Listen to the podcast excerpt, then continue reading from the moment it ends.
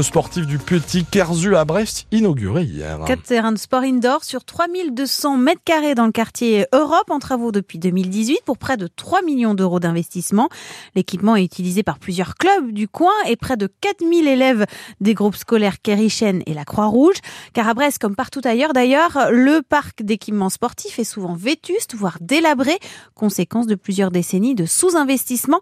Il faut d'ailleurs que l'État débloque massivement et durablement des fonds estime l'élu brestois Patrick Appéré. Il est président de l'ANDES, l'association nationale des élus en charge du sport. Je le dis depuis très longtemps. Cette question du financement du sport, elle est posée. On n'arrête pas d'agacer l'État sur le fait qu'il faut qu'il rentre dans un grand projet. Et nous, on est pour un plan Marshall. Il faut 500 millions par an consacrés à ça. On le dit. Si on ne le fait pas, on n'y arrivera pas. Aujourd'hui, 20% des équipements au niveau national, plus de 20% sont en dehors des clous. Donc il faut absolument, effectivement, s'en emparer. Alors les choses ont évolué, hein. les Jeux olympiques poussent à ce que l'État améliore sa situation, mais dans tous les cas, ça reste préoccupant dans un certain nombre de communes.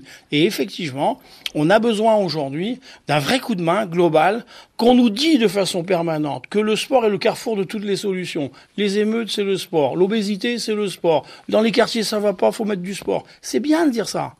C'est mieux quand on met les sous pour que ça avance. Et du côté de l'État, pour l'instant, ils sont pas au rendez-vous. Et l'Agence nationale du sport a dépensé 139 millions d'euros l'année dernière pour financer la modernisation des équipements sportifs des territoires. Deux hommes interpellés mardi après une course-poursuite dans le sud Finistère entre Quimper et Plonéo-Lanverne après un refus d'obtempérer. Un gendarme a fait usage de son arme et selon nos informations, les deux hommes connus de la justice transportaient de la drogue.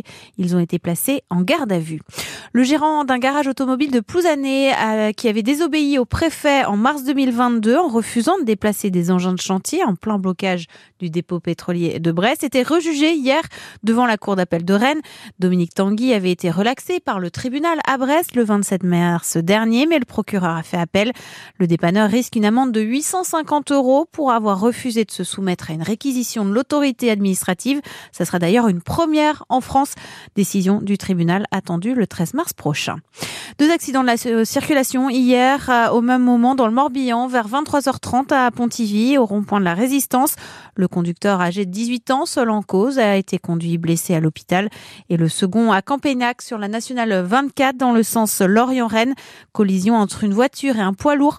Le conducteur de la voiture a d'ailleurs dû être désincarcéré par les pompiers puis transporté à l'hôpital. Si vous devez prendre le train ce week-end, de fortes perturbations à prévoir à la SNCF dès demain.